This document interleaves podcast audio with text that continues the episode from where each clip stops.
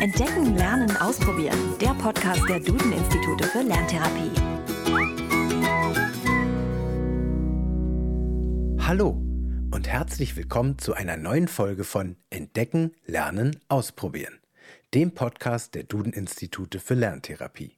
Mein Name ist Christian Schwarz und ich freue mich, dass Sie zuhören. Heute geht es um den Begriff seelische Behinderung. Denn Kinder mit einer Lernschwäche haben nicht nur Schwierigkeiten, dem Unterricht zu folgen, sondern leiden auch häufig unter psychischen Problemen. Wenn diese Probleme einen gewissen Grad übersteigen, spricht man von einer seelischen Behinderung. Was das genau bedeutet und wie Eltern, Lehrer und Lehrerinnen helfen können, darüber haben wir mit Brigitte Lindner und Dr. Martina Schröder gesprochen. Brigitte Lindner ist Lerntherapeutin und Leiterin des Duden-Instituts für Lerntherapie in Berlin-Hellersdorf.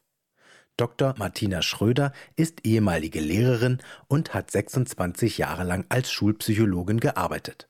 Sie ist bereits in Rente, engagiert sich aber immer noch in diesem Bereich und kennt sich bestens aus. Das Thema seelische Behinderung beleuchten wir anhand eines konkreten Falls, an den sich Brigitte Lindner noch sehr gut erinnert. Anja Juchert eine alleinerziehende Mutter und ihr Sohn, der damals in die zweite Klasse ging, stellen sich bei ihr im Institut vor.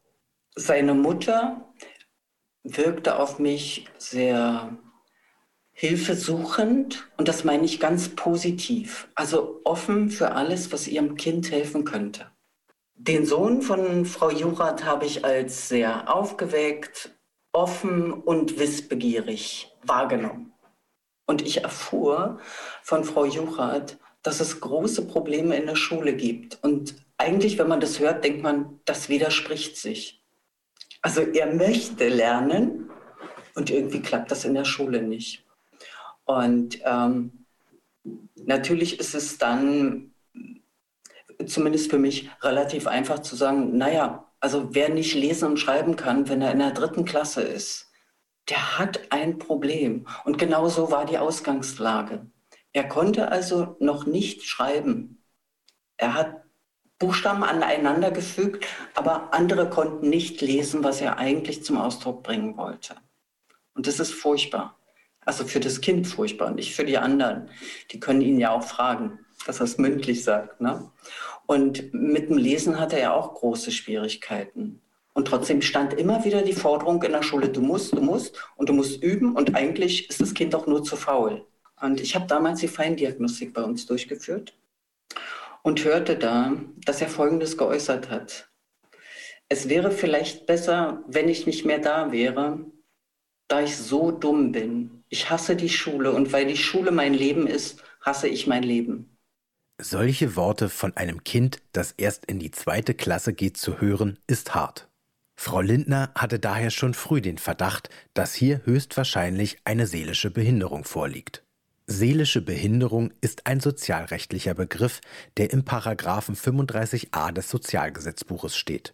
Brigitte Lindner erklärt, was es damit auf sich hat.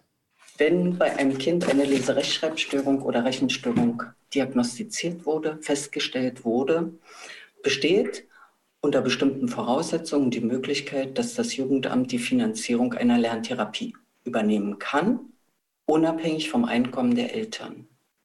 Zum einen geht es darum, ob die Kinder von einer seelischen Behinderung bedroht sind oder diese auch schon haben, diese seelische Behinderung, und dadurch sind sie nicht in der Lage, am gesellschaftlichen Leben teilhaben zu können, wie es eigentlich ihrem Alter entspricht.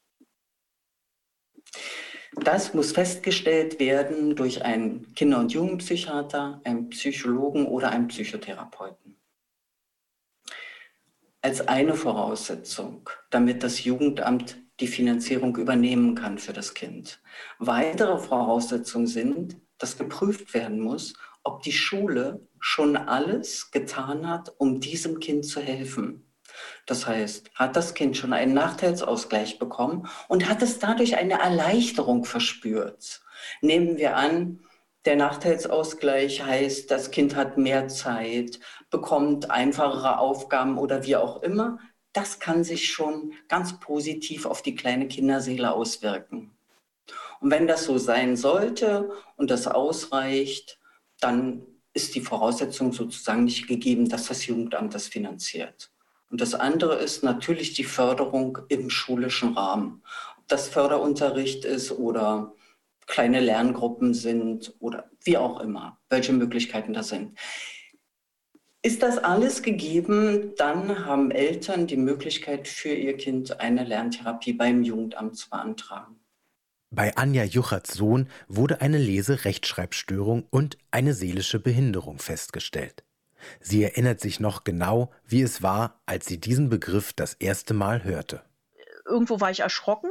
Es ist natürlich Behinderung. Ähm, ich empfand mein Kind nicht als behindert, ähm, was ja dieser Begriff erstmal so ausdrückt, ne? beziehungsweise es war ja, äh, oder es geht ja darum, ähm, die seelische Behinderung zu vermeiden oder zu, also dass sie, dass das Kind darunter nicht leidet.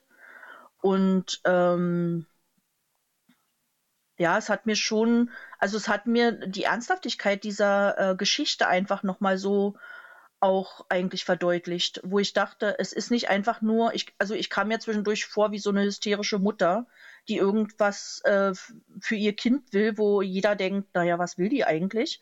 Und, ähm, und wenn man dann aber solche Begriffe nochmal dazu hört und die ja dann auch schwarz auf weiß hat, auch in der Diagnostik nochmal ähm, zu hören bekommt, auch zu lesen bekommt, dass das Kind eigentlich überdurchschnittlich intelligent ist und trotzdem mit solchen Dingen nicht zurechtkommt, was für mich als Außenstehende, die ja diese Problematik nicht hat, auch schwer nachzuempfinden ist. Schulpsychologin Dr. Martina Schröder kennt diese Reaktion sehr gut. Ihrer Erfahrung nach reagieren Eltern, die das erste Mal hören, dass ihr Kind eine seelische Behinderung hat, mit einer Abwehrhaltung. Behinderung hat immer was Diskriminierendes, der Begriff. Und für Eltern ist der Begriff seelische Behinderung sehr schwer fassbar. Habe ich zum Beispiel ein körperbehindertes Kind, wo eine Hand fehlt, sehe ich die Behinderung. Das ist bei dem Begriff seelische Behinderung ja nicht so zu sehen. Und jedes Maß an Leiden eines Kindes in diesem Prozess ist auch ein individuelles Leid. Also das ist schwer zu operationalisieren und ich verstehe, dass viele Eltern erstmal denken, ups, mein Kind ist doch nicht behindert oder hat es, äh, wenn es diese Zuordnung bekommt, äh, irgendwelche Nachteile, schulisch, in der Gesellschaft. Also die Abwehrhaltung ist bei sehr vielen Eltern da und äh, die kann ich natürlich auch äh, verstehen. Deshalb ist es immer eine empfundene Diskriminierung am Anfang für sehr viele Eltern. Und daraus ergibt sich aber aus meiner fachlichen Sicht die Notwendigkeit aller beteiligten Eltern sehr genau aufzuklären und äh, eine Transparenz herzustellen. Mit der richtigen Aufklärung können Eltern den Begriff seelische Behinderung also meist korrekt einordnen. Er ist eben ein Begriff aus dem Gesetzestext, der Kindern mit solchen Schwierigkeiten Hilfe gewährt. Anja Jucherts Sohn hatte auch nach der Diagnose und mit Beginn der Lerntherapie weiterhin eine schwere Schulzeit. Sie hat uns erzählt, mit welchen Problemen sie und ihr Sohn zu kämpfen hatten. Das war halt auch so ein schwerer Punkt, sozusagen das zu verstehen, erstmal als Mutter, dass er sein Potenzial nicht so abrufen kann, wie es eigentlich ähm, nötig wäre. Aber es war auch schwierig, das in der Schule äh, den Lehrern klar zu machen, dass er eine andere, also dass er, er anders tickt als andere. Also es sind ja inzwischen viele Kinder, die anders ticken als andere, aber ähm, er hat dann zum Beispiel auch ähm, angefangen, sich die Kapuze über den Kopf zu ziehen, wenn eben so Momente waren, wo es einfach nicht mehr ging, wo alles zu viel war. Ähm, und die Lehrer dann unterschiedlich reagiert haben. Manche haben das als, ich sage jetzt mal, Angriff gegen ihre Persönlichkeit genommen. Äh, manche konnten damit gut umgehen, konnten ihn gewähren einen Moment und ihn dann wieder zurückholen und fragen, geht's wieder, ist wieder in Ordnung.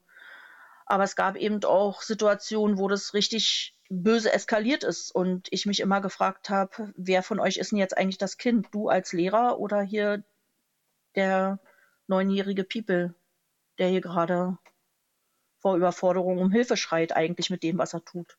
Ich glaube, er hatte manchmal das Gefühl, er hat so einen Stempel als wäre er doof, er kann nichts, er taugt nichts, er ist nichts, er kriegt eh nichts hin. In so einem Fall, betont Dr. Martina Schröder, ist Kommunikation und Wertschätzung das A und O. Und zwar zwischen allen Beteiligten, also Eltern, Kindern und Lehrern. Und natürlich ist für diese Kinder die Rolle der Eltern ganz entscheidend. Wenn die Eltern selber verzweifeln, wenn sie selber keinen Mut mehr haben, wenn sie nicht ausstrahlen, ich komm, du schaffst das, guck mal, das hast du gerade ganz toll gemacht. Wenn die Eltern äh, dem Kind nicht vermitteln äh, können aus der Familie heraus, wo da die Ressourcen sind, wo der gute Platz ist, ähm, wird es für das Kind wirklich schwer. Ich verstehe die Eltern, die sehen die Bedürftigkeit. Wir wissen alle, wie wichtig diese Grundfertigkeiten des Lesens, Schreibens, Rechnens sind. Und eine gute psychische Gesundheit, also das ist ja noch mal viel, viel äh, bedeutender. Ne? Also ein guter IQ nützt nicht, wenn das Kind demotiviert ist, kein Selbstvertrauen hat, äh, wenn es an sich selber zweifelt, wenn es wie im Fall die Kapuze über den Kopf zieht, weil es am liebsten gar nicht mehr gesehen werden möchte dann hilft diese gute kognitive Ausstattung nicht. Und da haben wir alle eine Verantwortung. Und da ist die Elternrolle auch von besonderer, herausragender Bedeutung, weil da die engste Beziehung ja zum Kind besteht. Frau Jurats Sohn hatte bis zum Ende seiner Schulzeit Probleme. Er zeigte sogar Schulverweigerer-Tendenzen, wie uns seine Mutter erzählt. Das Zusammenspiel mit der Schule war sehr kompliziert. Und ähm, es war oft schwierig, da einen Konsens zu finden, wie Schule mit ihm umgeht. Schule war immer nur anstrengend und Stress, sowohl für ihn als auch für mich. Dr. Martina Schröder sieht in der Schulverweigerung ein echtes Dilemma. Doch die ehemalige Schulpsychologin hat für solche Fälle sowohl für Eltern als auch für Lehrer und Lehrerinnen ein paar gute Ratschläge. Die Schulverweigerung ist ja wirklich äh, der Endpunkt das Kind steigt aus. Und es wird äh, immer schwerer, es äh, wieder reinzuholen in sein System des Lernens, in das schulische System. Und das hat ja äh, nicht nur Leistungsaspekte, sondern auch sehr viele Beziehungsaspekte, die genauso eine große Rolle spielen für die Kinder und für die Jugendlichen beim Lernen in der Schule.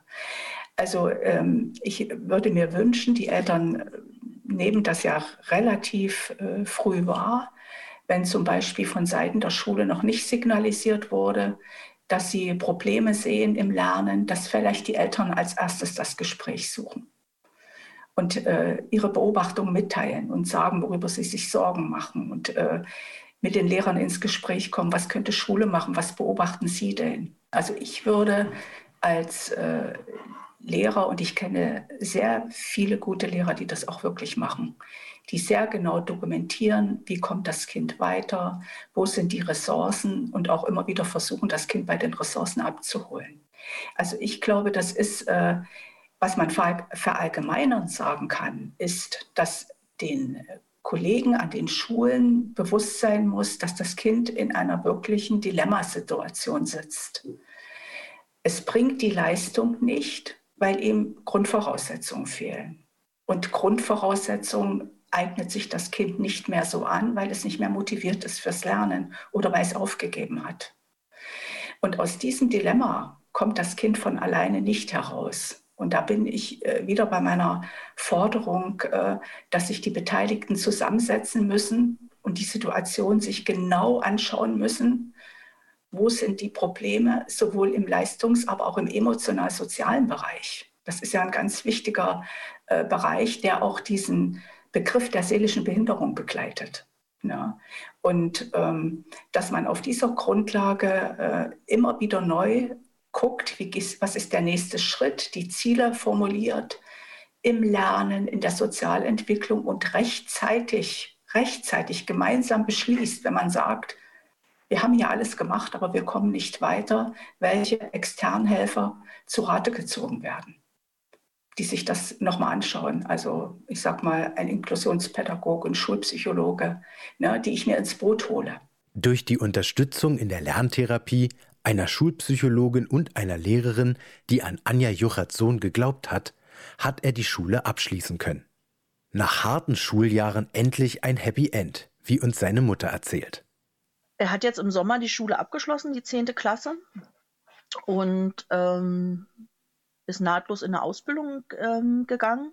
Es war für mich äh, eine ganz große Erleichterung, weil bis zum Schluss die Schule nicht seins war. Also er hatte zwischendurch auch ähm, richtige Schulverweigerungstendenzen. Er ist einfach nicht mehr hingegangen. Ähm, er hat zwar, ich sage jetzt mal in Anführungszeichen, bloß einen erweiterten Hauptschulabschluss geschafft. Da wäre viel, viel mehr drin gewesen, aber es hat ihn einfach nicht interessiert. Er war froh, als es endlich einfach nur vorbei war und die Schule rum war. Und ähm, er ist ja jetzt in der Berufsschule auch und Berufsschule macht ihm zum Beispiel total Spaß, wo ich bald vom Stuhl gefallen bin, ähm, wo er hier mal saß und Hausaufgaben gemacht hat, wo ich dachte, was machst denn du da? Dann sagt er Hausaufgaben. Und ähm, aber das nimmt er sehr ernst und ähm, er findet halt auch, dass die Berufsschullehrer natürlich ganz anders mit den jungen Erwachsenen umgehen, also eher auf Augenhöhe als in der Schule, was sonst so üblich war und natürlich die fachliche Thematik einfach natürlich auch viel spannender für ihn ist, ähm, jetzt im Zusammenhang mit dem Beruf, als irgendwelche Sachen in der Schule zu lernen, wo er einfach gar nicht weiß, was soll ich damit? Es interessiert mich nicht und ich will es nicht. Abgesehen mal davon kann ich den Lehrer da vorne nicht leiden. Ne? Also das war ja so ein Zusammenspiel von mehreren Faktoren.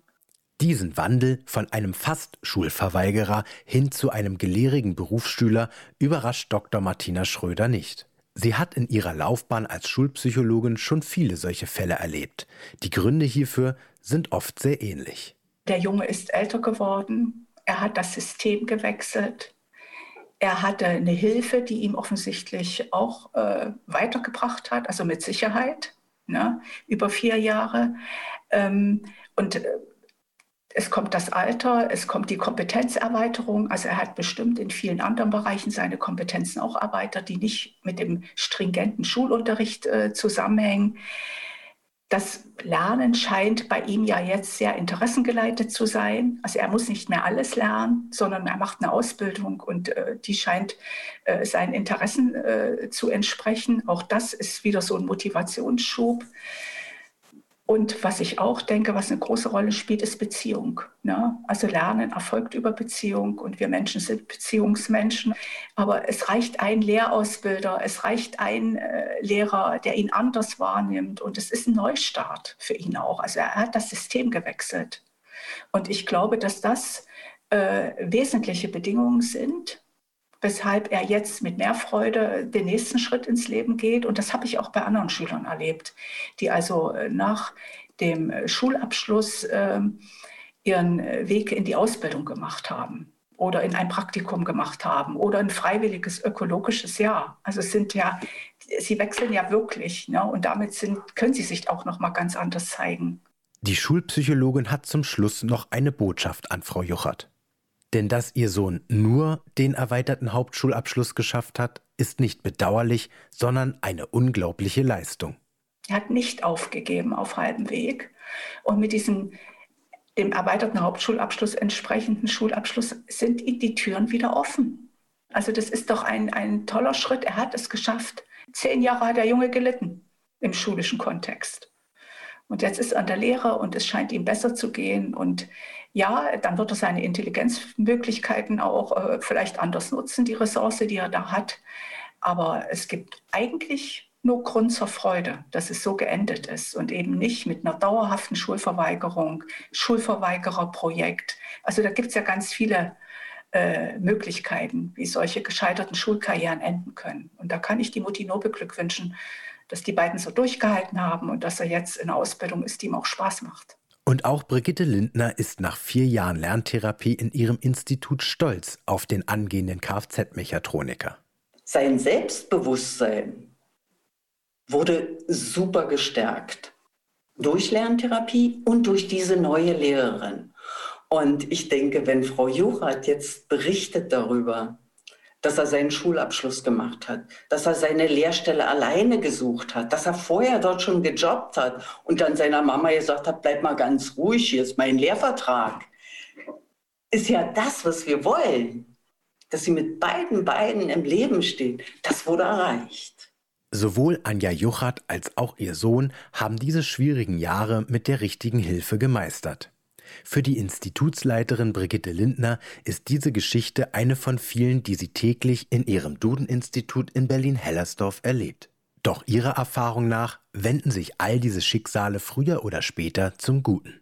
Ich kenne eigentlich keine Geschichte, wo ich sage, ähm, da ist irgendwas so völlig gegen den Baum gegangen. Das, sowas hatten wir nicht. Also ist ja unser Anspruch, die Kinder zu stärken, dass sie durchs Leben kommen, egal wie die Umstände ringsherum sind.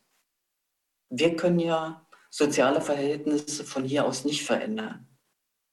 Aber den Kindern klar machen, du kannst was, du bist wer, ob du das mit dem Dehnungshaar hinbekommst oder nicht, ist so egal. Das ist gar nicht wichtig fürs Leben. Trau dir was zu, du hast ein Ziel, arbeite darauf hin und du wirst es schaffen. Und das, das macht ja unsere Arbeit so aus. Wissen Sie, wo man dann sagt, wow, wenn plötzlich, passiert nicht selten, irgendwelche jungen Männer in der Tür stehen, und man guckt, kennst du den? Hm. Und dann, na, ich war doch hier bei Ihnen in der Lerntherapie. Und man fragt dann, und, was machst du denn? Na, ich bin jetzt Klassenbester am Gymnasium. Toll, das ist einfach so großartig. Das ist das, was ich liebe an unserer Arbeit, ja. Also es ist immer ein Erfolg, wenn wir es nicht daran messen, ob jemand den Duden im Kopf hat, die Schreibweise der Wörter, die hohe Mathematik beherrscht. Das macht keinen Menschen aus. Schöner kann man diese Podcast-Folge eigentlich nicht beenden. Seelische Behinderung ist also kein Stigma, welches Kindern oder ihren Familien ewig anheftet. Es ist ein sozialrechtlicher Begriff, der Hilfe verspricht. Wenn Sie mehr darüber wissen wollen, wie man eine Lerntherapie finanzieren kann, dann hören Sie doch einmal in Folge Nummer 16 hinein. Und das Thema Nachteilsausgleich und Notenschutz haben wir in Folge 25 näher beleuchtet. Haben Sie noch Fragen, Probleme oder Themenwünsche rund um das Thema Lerntherapie? Dann schicken Sie uns eine E-Mail an podcast.duden-institute.de. Mehr zum Thema Lerntherapie und Co. erfahren Sie auf www.duden-institute.de. Und empfehlen Sie den Podcast doch jemanden oder teilen, liken und bewerten Sie ihn. Wir sind in zwei Wochen wieder für Sie da mit einer neuen Folge Entdecken, Lernen, Ausprobieren. Bis dahin, machen Sie es gut.